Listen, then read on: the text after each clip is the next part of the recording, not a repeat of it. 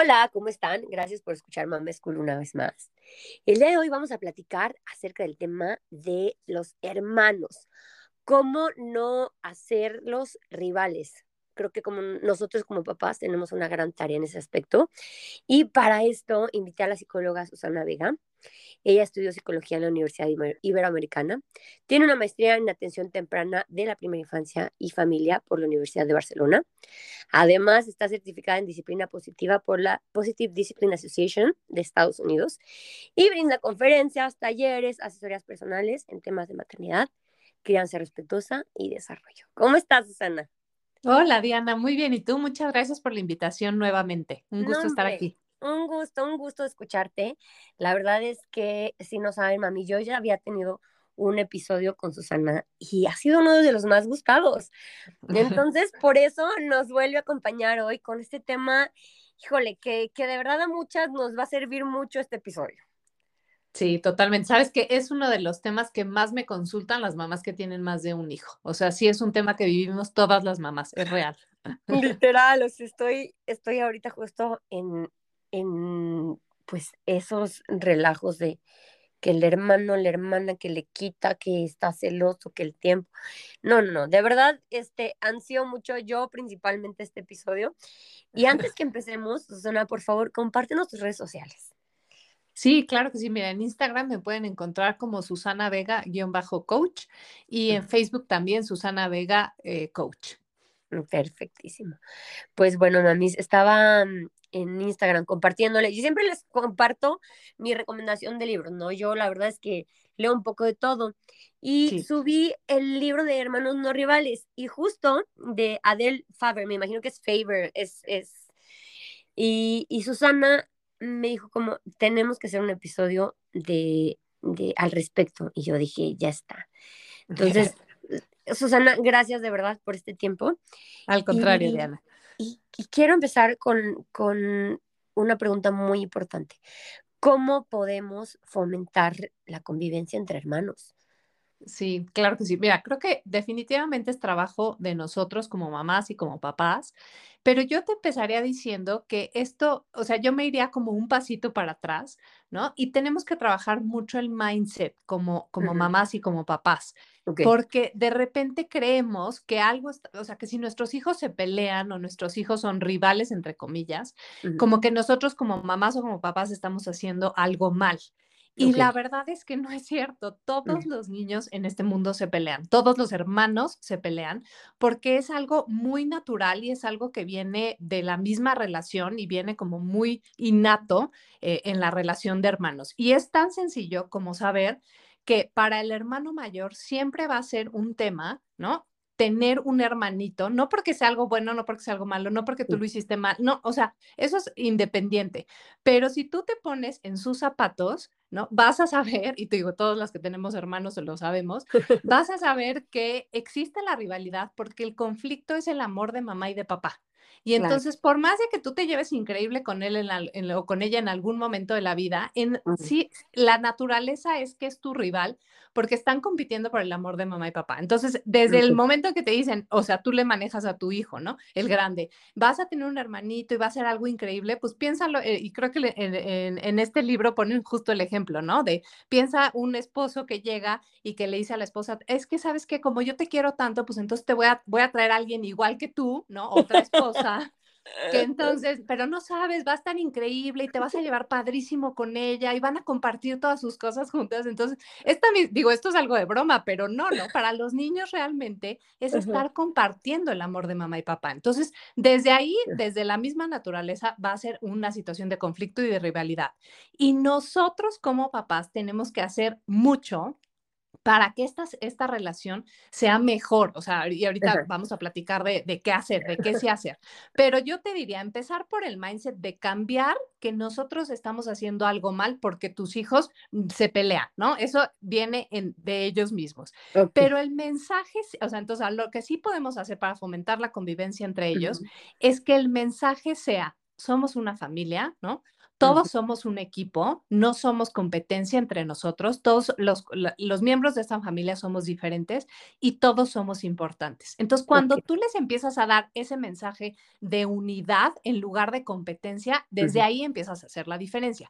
Pero quitarnos la culpa de que, de que los niños están peleando, que tus hijos están peleando porque tú no estás haciendo algo. No, tú puedes hacer muchas cosas, pero esa es su naturaleza y, y también es un poco respetarla, ¿no?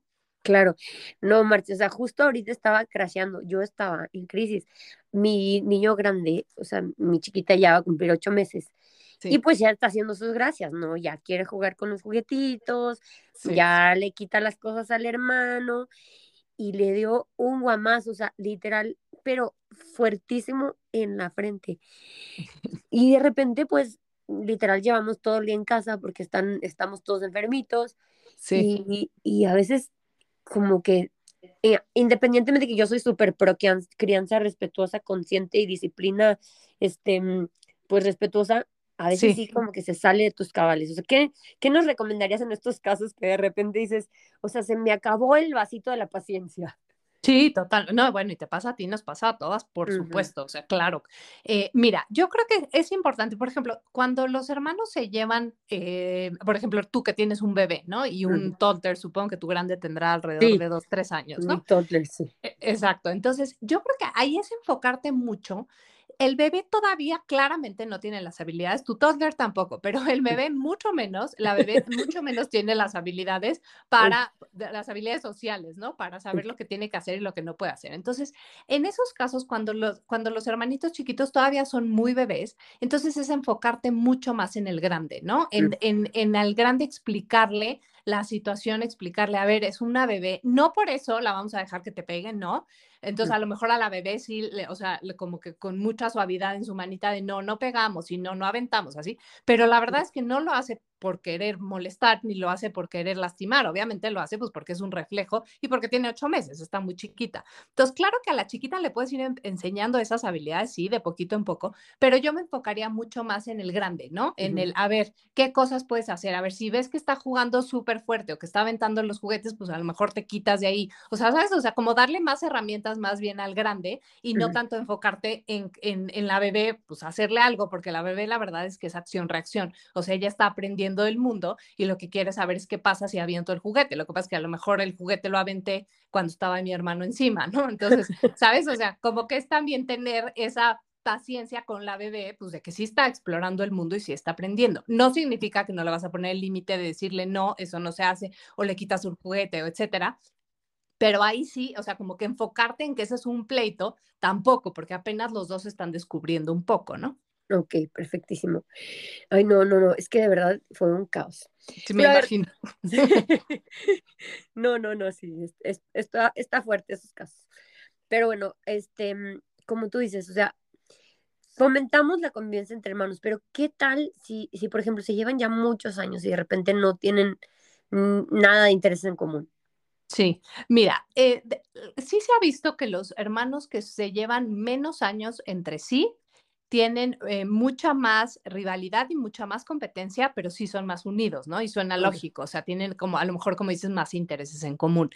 Cuando tienes a dos, eh, dos hijos que están en dos etapas de desarrollo diferentes, por ejemplo, que a lo mejor tienes un bebé y el grande ya tiene hacia los siete, ya dejó de ser toddler, por ejemplo, yo lo vería como más una ventaja que una desventaja, porque realmente tienes a dos hijos en dos edades de desarrollo diferentes y dos necesidades diferentes. Entonces vas a tener muy poca competencia, aunque otra vez la competencia por el amor y el cariño de mamá y papá siempre va a existir. Pero entonces ahí otra vez vuelves a hacer que tu mensaje sea de unidad, ¿no? De familia, aunque uno tenga siete y el otro sea bebé, por ejemplo, de todos modos somos una familia y de todos modos todos importamos, ¿no? Y tanto tus necesidades, niño grande de siete, como las del bebé o la bebé, son importantes, y entonces podemos darle espacio a las dos, ¿no?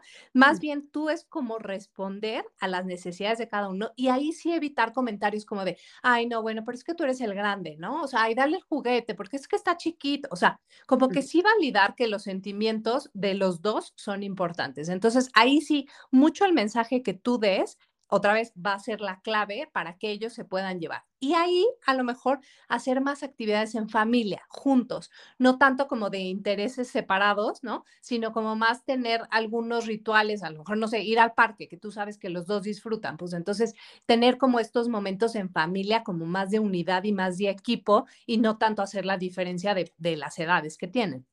Claro. Y, y me acuerdo que, que, nos estabas comentando el episodio pasado que le dijéramos eh, con, con, palabras, ¿no? O sea, cómo, uh -huh. cómo se siente con palabras. Pero de repente, pues como, como en mi caso, tenemos toddlers, aún no saben sí. expresarse. Entonces, sí. ¿cómo, ¿cómo les ayudamos a, a las que tenemos toddlers um, pues a expresarse? Sí, claro, mira, y, y claro, y, y, más con bebés, es muy, muy difícil porque apenas están descubriendo el lenguaje.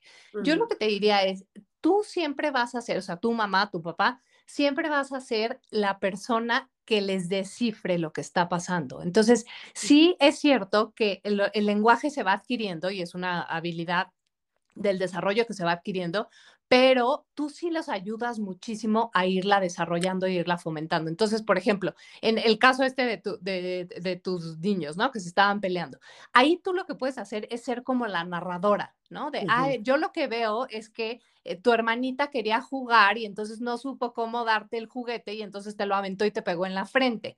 O uh -huh. yo lo que veo es que tú lo que querías era ver tu programa de tele y llegó ella y entonces empezó a hacer ruido y ya no pudiste ver lo que estabas viendo. O sea, como que tú les empiezas a dar el lenguaje traduciendo un poco lo que está pasando.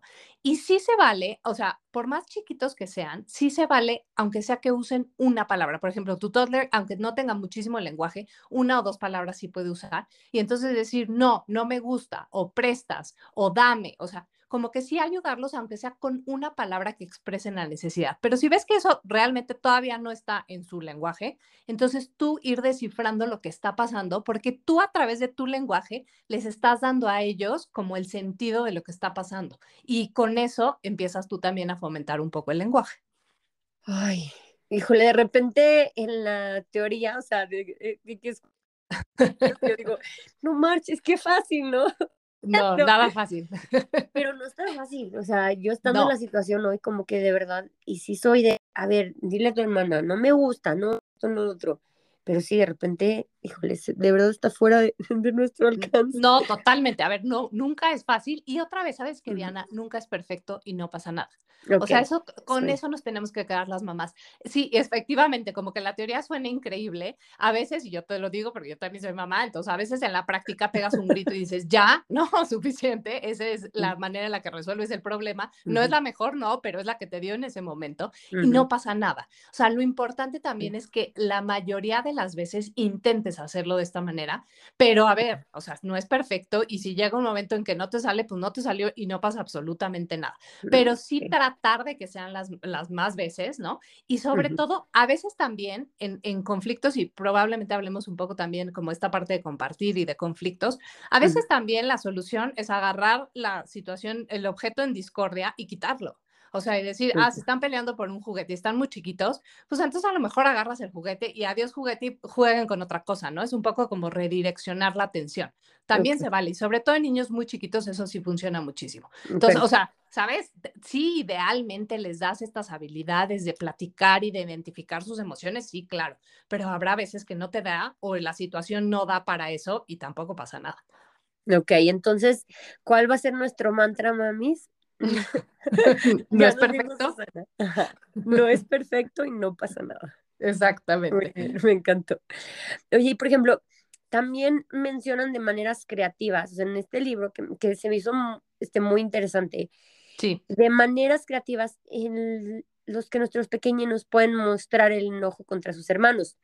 Y me acuerdo mucho en el podcast que, que tuvimos que dijiste que sí. a ti no te, te, gustaba, por ejemplo, el de irle a pegar a la almohada, o sea, de, de demostrar tu enojo de, de esta manera.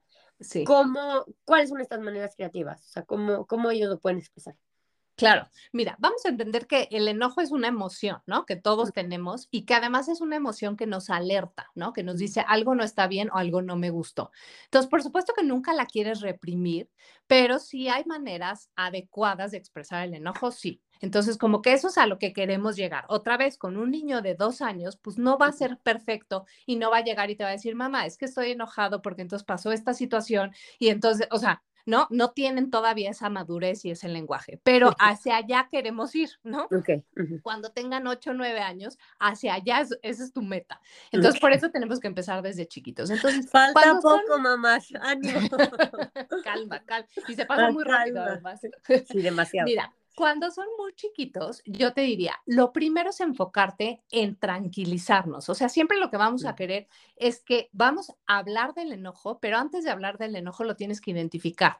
Y muchas veces funciona identificarlo en el cuerpo, ¿no? Entonces, como que ayudar al niño a tranquilizar el cuerpo cuando está tan enojado. Por eso yo te decía lo de la almohada. Porque si tú estás acostumbrando a tu cerebro y a tu cuerpo a que cada vez que estás enojado, tienes que pegar, pues está increíble cuando estás en tu casa y en un lugar seguro y hay almohadas y entonces puedes ir a pegarle una almohada. Pero cuando estás en la escuela y entonces ya no hay almohada y entonces lo que está enfrente de ti es tu compañerito, pues le vas a ir a pegar a tu compañerito, ¿sabes?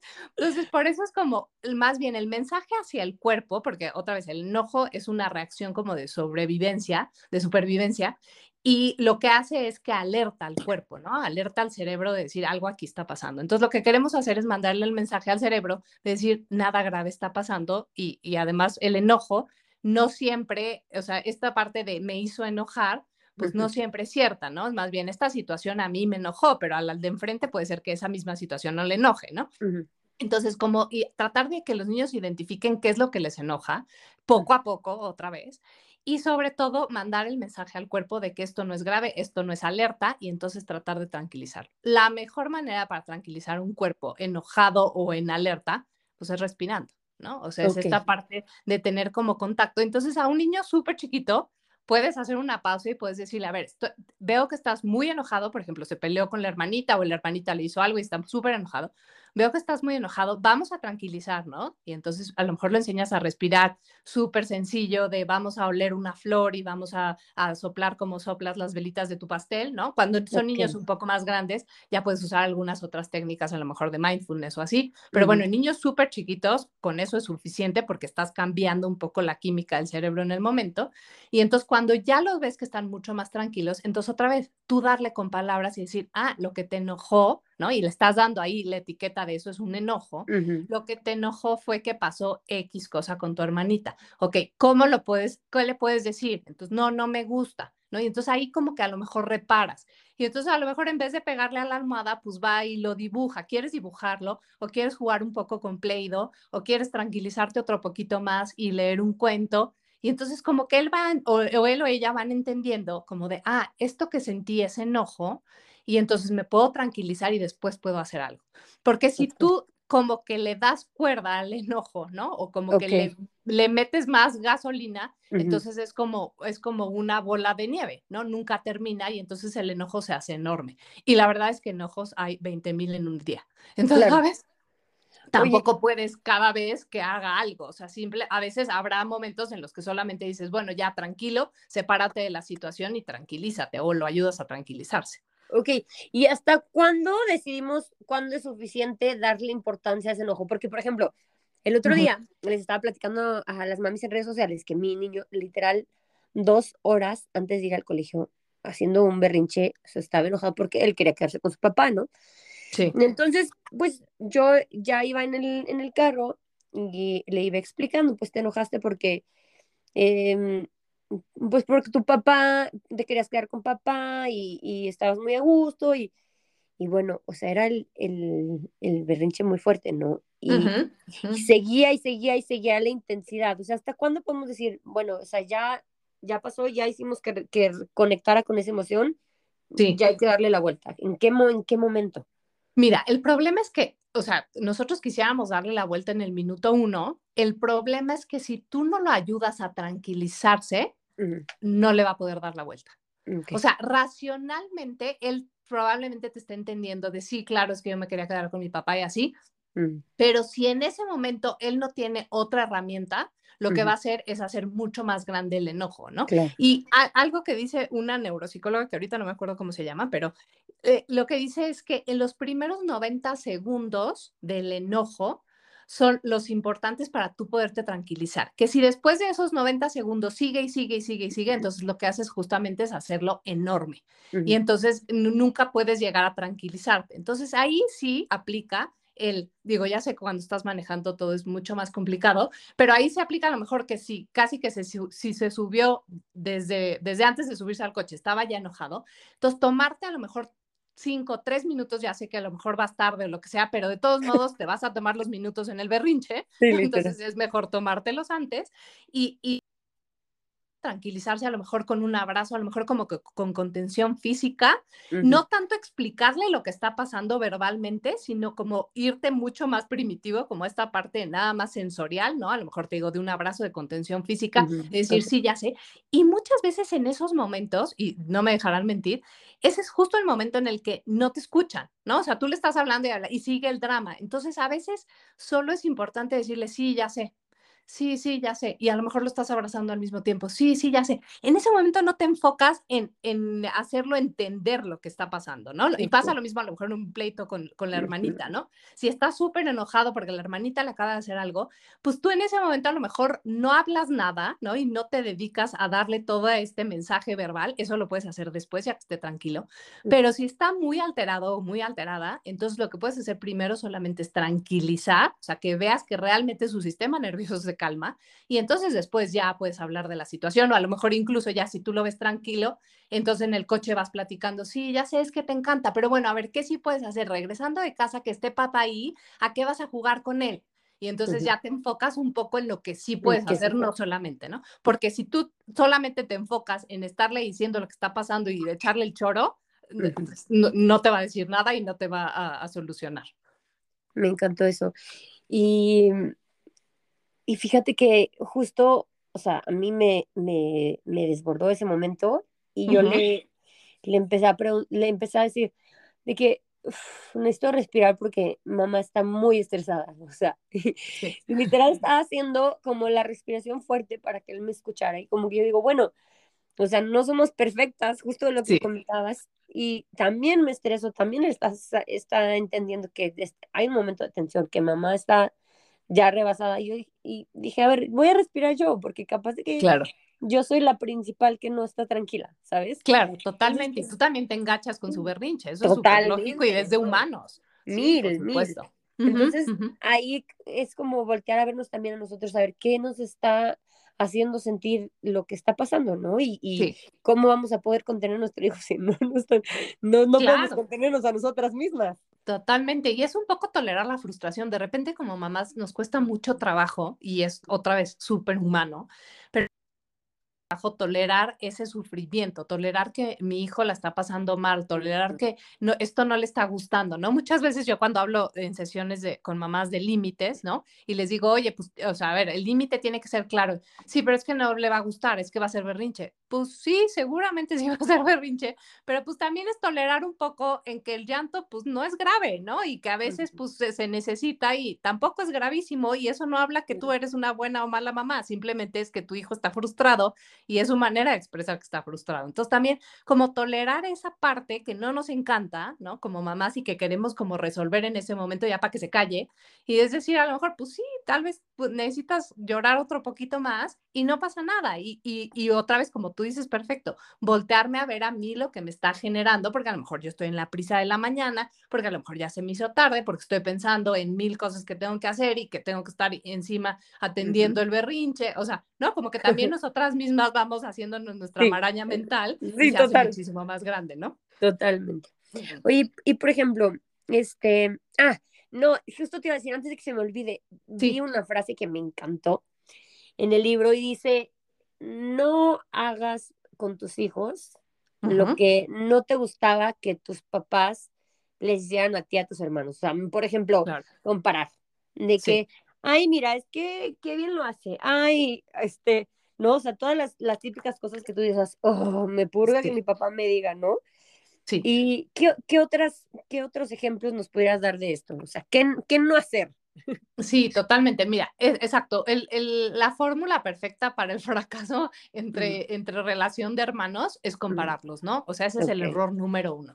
O sea, okay. sí es, o, pero otra vez, tú es voltearte a ver y ver qué te genera la diferencia entre tus hijos, ¿no? ¿Qué te genera okay. que uno de bueno en fútbol y que uh -huh. te genera que el otro no sea nada deportista o que a lo mejor tú eres súper deportista y ninguno de tus hijos es deportista o no, o sea, como que también todas estas ideas preconcebidas que nosotros traemos y sí, que claro. volteas a ver a tu hijo que no es así, ¿no? Entonces también como esa parte de frustración tuya eh, mm. y eso, ¿no? Y entonces a lo mejor también tú, tu necesidad, pues de estarlos comparando, como para ver que el hermano es mejor, pues es lo que tú dices, o sea, si a mí me comparan con alguien más, quien sea, pero si es mi hermano o mi hermana, pues entonces mi hermano y mi hermana me va a caer pésimo, porque claro. no están haciendo más que compararme con él que es o ella que es la perfecta o el perfecto, ¿no? Entonces eso, eso por supuesto, número uno, jamás comparar, ¿no? O sea, okay. jamás.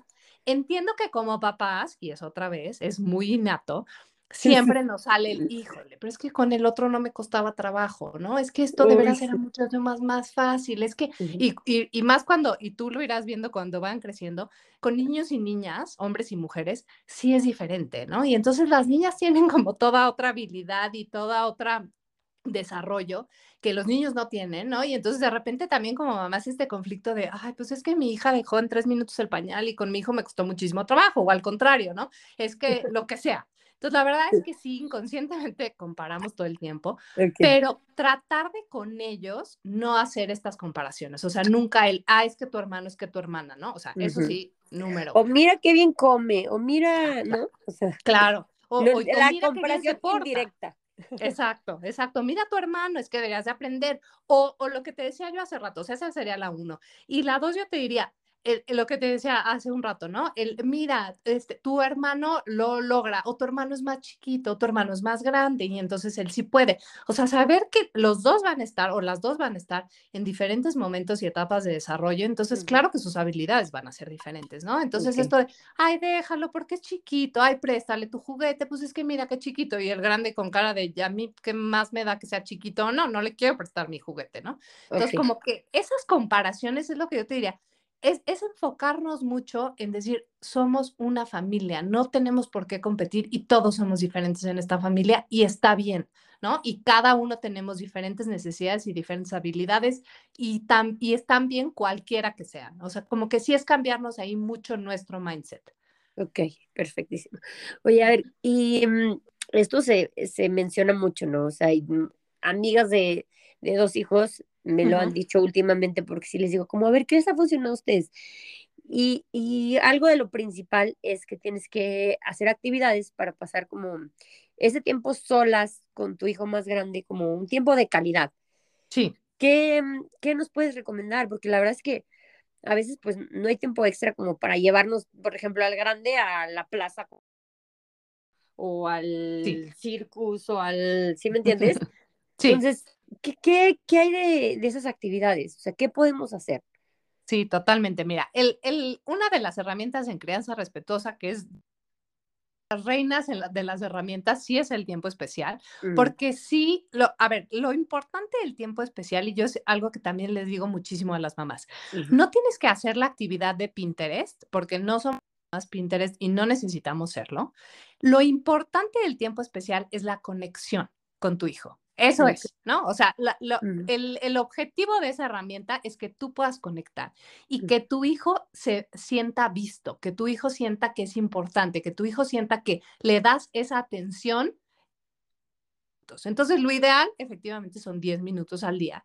Pero otra vez, si no te, no te da la vida, porque pues somos mamás y porque tenemos 800 cosas que hacer, yo lo que siempre les digo a las mamás es aprovecha los momentos de rutina que ya tienes con tu hijo. Entonces, si de por sí en la mañana pasas tiempo porque lo despiertas y porque lo peinas y porque lo alistas para la escuela y porque le das de desayunar y porque uh -huh. lo que sea, o lo recoges de la escuela y entonces van en el coche, o regresas y entonces de todos modos lo tienes que bañar. Y o sea, si de por sí ya tienes actividades y rutina, de la, de la rutina, perdón, pues entonces aprovecha esas actividades para que esas sean las actividades de, de conexión. Entonces, en lugar a lo mejor de tú ir en el en el coche pensando en ¿no? los 90 pendientes que tienes que hacer, ¿no? O, o, estar viendo tu celular mientras él se baña o ella se baña, pues entonces deja un segundo eso y voltea y platica, ¿no? E, y, y, a lo mejor cantan una canción o a lo mejor le si ya está un poquito más grande, pues le preguntas cómo le fue en la escuela o qué hizo o qué fue lo que más le gustó de la escuela hoy o a lo mejor si ya están todavía otro poco más grandes, pues, oye, ¿qué pasó con tu amiguita y, y lo que me platicaste el otro día? Y entonces a lo mejor ¿no? O, yo, por ejemplo, tengo un hijo que ama los animales, los dinosaurios, etcétera. Entonces, mis pláticas con él, pues, son de animales y de dinosaurios, ¿no? Y entonces, ay, ¿te acuerdas del que vimos el otro día en el zoológico? Estaba increíble y nunca habíamos visto un oso polar. Y entonces, ¿cómo era? Pues era blanco y era enorme y era... Y entonces, esas cosas, tu hijo o tu hija se sienten vistos, ¿no? Se siente como de, ah, mira, mi mamá me está poniendo esa atención solamente a mí, y eso es lo que importa. No importa la actividad maravillosa de Pinterest. Esa, si la puedes hacer, hazla, adelante, ¿no? Si te lo puedes llevar, como dices, un día por un helado, un día lo puedes llevar al circo, un día lo puedes llevar al cine, pues increíble. Si lo puedes hacer, increíble. Pero eso en el día a día no es real. Entonces, aprovechen ya los momentos que tienes con el grande, a lo mejor cuando la chiquita o, o el bebé está dormido, y, y, y los momentos que de por sí ya pasas en la rutina, esos son los momentos de conexión. Perfecto, me encantó. A ver, y, por último, regálanos este tip de cómo podemos enseñar a nuestros hijos a compartir, porque, híjole, ahorita me está pasando mucho, te digo, literal, mi pan de día a día. O sea, mi niño grande justo agarra lo que quiere la bebé, o sea, empieza como que la ve que, que tiene intención de agarrarlo y agarra y ¡bum! Pero si se lo arrebata. Sí, totalmente. ¿Cómo nos enseñamos a compartir? Sí, totalmente. Mira, ese es uno de los temas más difíciles como, como mamás y como papás, y tanto en, en tus, con tus hijos como de repente cuando viene, ¿no? El primito, la primita, el amiguito, etcétera. Entonces, otra vez, cree, empieza un poco desde nuestro mindset, porque nosotros creemos que los niños tienen que compartir. Y la realidad es que no es algo natural, no les sale natural, no están en el momento de desarrollo para tener la capacidad de compartir. Entonces, es empezar desde saber que no les sale natural, pero otra vez hay reglas y hay maneras de lo que sí puedes hacer. Entonces, algo que yo siempre hice y todavía hago con mis hijos es mucho como los turnos, ¿no? O sea, pero los turnos no desde lo que tú decides adulto. Entonces, por ejemplo, los dos quieren jugar con el mismo juguete. Entonces, en lugar de que tú dices, ahora es turno de fulanito y ahora es turno de sutanito, y entonces tú otra vez estás moldeando la situación, mucho funciona como regresarles a los niños esta conciencia de, de, tomar los turnos. Y entonces se vale decirle al niño, oye, cuando termines de tu, o sea, tu hermano o tu hermana quiere jugar también con ese juguete. Cuando tú termines prestar, es su turno, ¿no? Entonces, ahora que es tu turno, pero cuando tú termines, que sea su turno. Pero le estás dando a él o a ella el poder de decidir cuándo terminó. Y te prometo que la mayoría de las veces los niños dicen, ah, ya, ya terminé. O sea, te tres, sorprendes. sí, claro, tres segundos después es como, no, pues ya no era tan importante, porque le estás dando tú a él la responsabilidad y el control de decidir cuándo terminó de jugar, ¿no? Ahora, también se vale, o sea, porque habrá niños que dicen, ah, pues no terminé de jugar en dos horas, ¿no? O sea, también se vale decir, a ver, los turnos máximos, no sé, duran diez minutos, por ejemplo, cuando son muchos niños. O incluso también se vale entre hermanos o con amiguitos o primos o lo que sea, que se vale que existan objetos que son personales de cada quien y que no quiere compartir y eso está bien. ¿no? Entonces, si tu hijo tiene un eh, cochecito, no sé, de Paw Patrol, favorito, que no hay manera que lo quiera compartir, está perfecto. Pero entonces, a ver, a ver, ese juguete o ese cochecito de Paw Patrol tiene que estar en un lugar que tu hermanita no lo alcance y que si vienen algunos amiguitos o primitos a la casa, pues entonces ese se guarda porque ese no se va a compartir y entonces vamos a sacar lo que sí vamos a compartir. Perfecto. ¿no? O sea, se vale, los objetos para los niños sí son súper importantes, son como una extensión de ellos mismos. Entonces, como que respetar esa parte de que escojan lo que sí quieren compartir, lo que no quieren compartir, y lo que sí se va a compartir, pues entonces tomar turnos, pero tomar turnos como un poco conscientes, ¿no? Como dejarles a ellos la responsabilidad del control de decir, tú decides cuándo termina tu turno y cuando termines tú, se lo compartes a fulanito. Ay, qué padre. Oye, ¿qué tal está? Mira, yo hago esta. Le digo, bueno, no quieres prestar este, pero, pero préstale otro. Tú decides cuál le vas a prestar. Exacto, que sí le vas a prestar. Eso sí, también, enfocarte en lo que sí le vas a prestar. A ver, ese no, se vale, pero entonces dale uno que sí. Y también, por ejemplo, ahí en tu hijo, hacerle consciente como de, es que tu hermana quiere jugar contigo porque, porque tú eres su máximo y tú vas a ser su máximo en la vida. Entonces, a ver, quiere estar contigo, ¿no? A lo mejor no te quiere molestar esta, esta bebita, pero entonces, ¿qué sí le puedes prestar? Cuando está junto contigo y no le quieres prestar tu coche de Paw Patrol, está perfecto, pero entonces préstale algo que sí quieres para que esté junto contigo. Ok, perfecto. Ay, me encanta. Ay, Susana, muchísimas gracias. La verdad es que, te digo, es mi pan de cada día y, ya sé. y me llevo la frase que amé, es, no va a ser perfecto y está bien. Sí, Sí, es quitarnos mucho la presión. Sí, totalmente. Muy bien. Ay, pues bueno, no sé si le quieras agregar algo a las mamitas, alguna recomendación, algo, algún curso que las quieras invitar.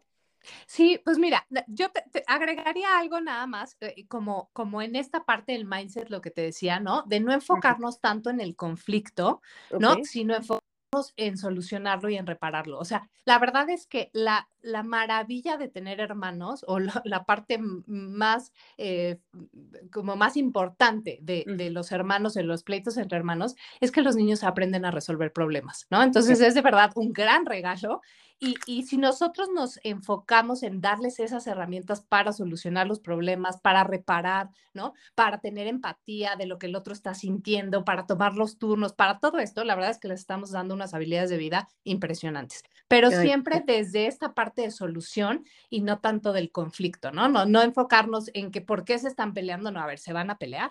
Entonces, ¿qué puedo hacer en ese pleito? ¿Cómo los puedo yo ayudar y enseñarles a resolver, ¿no? los conflictos. Y, y bueno, que sepan que tengo eh, asesoría sin crianza, que si necesitan ayuda, por favor, pueden escribirme, ya sea a las redes sociales o mi página web también es susanavegacoach.com. Ahora en enero voy a tener varios cursos, varios talleres, entonces, este, para que me sigan y estén enteradas. Perfectísimo. Pues muchísimas gracias, Susana, de verdad. Es un placer. Creo que tú y yo pudiéramos estar como horas tomándonos un cafecito y platicando. Con todo gusto, Diana, de verdad. De verdad, muchísimas gracias por la invitación. Lo gozo mucho, la verdad. Muchas gracias. Igualmente. Muchas gracias a ti por invitarme. Mamis, ya saben, a poner en práctica todos estos tips que Susana nos acaba de regalar. Y si ya tienes algún temita que de plano quieras, eh, pues trabajar personalizado que no te está dejando vivir, les juro que las asesorías son una chulada, porque pues a veces eh, escuchas estos episodios y tú dices, bueno, esto sí funciona, esto sí funciona, pero ya hay algo que te está rebasando Sí. De verdad, vayan a, a esa terapia, eh, consulten a Susana y nos hace la, la crianza y, y, la maternidad más sencillas. bueno, muchas gracias. Gracias, Susana, de verdad. Gracias por tu tiempo. Mamis, compartan esta información, por favor. Y les mando un abrazote, amor, paciencia y presencia. Hasta la próxima.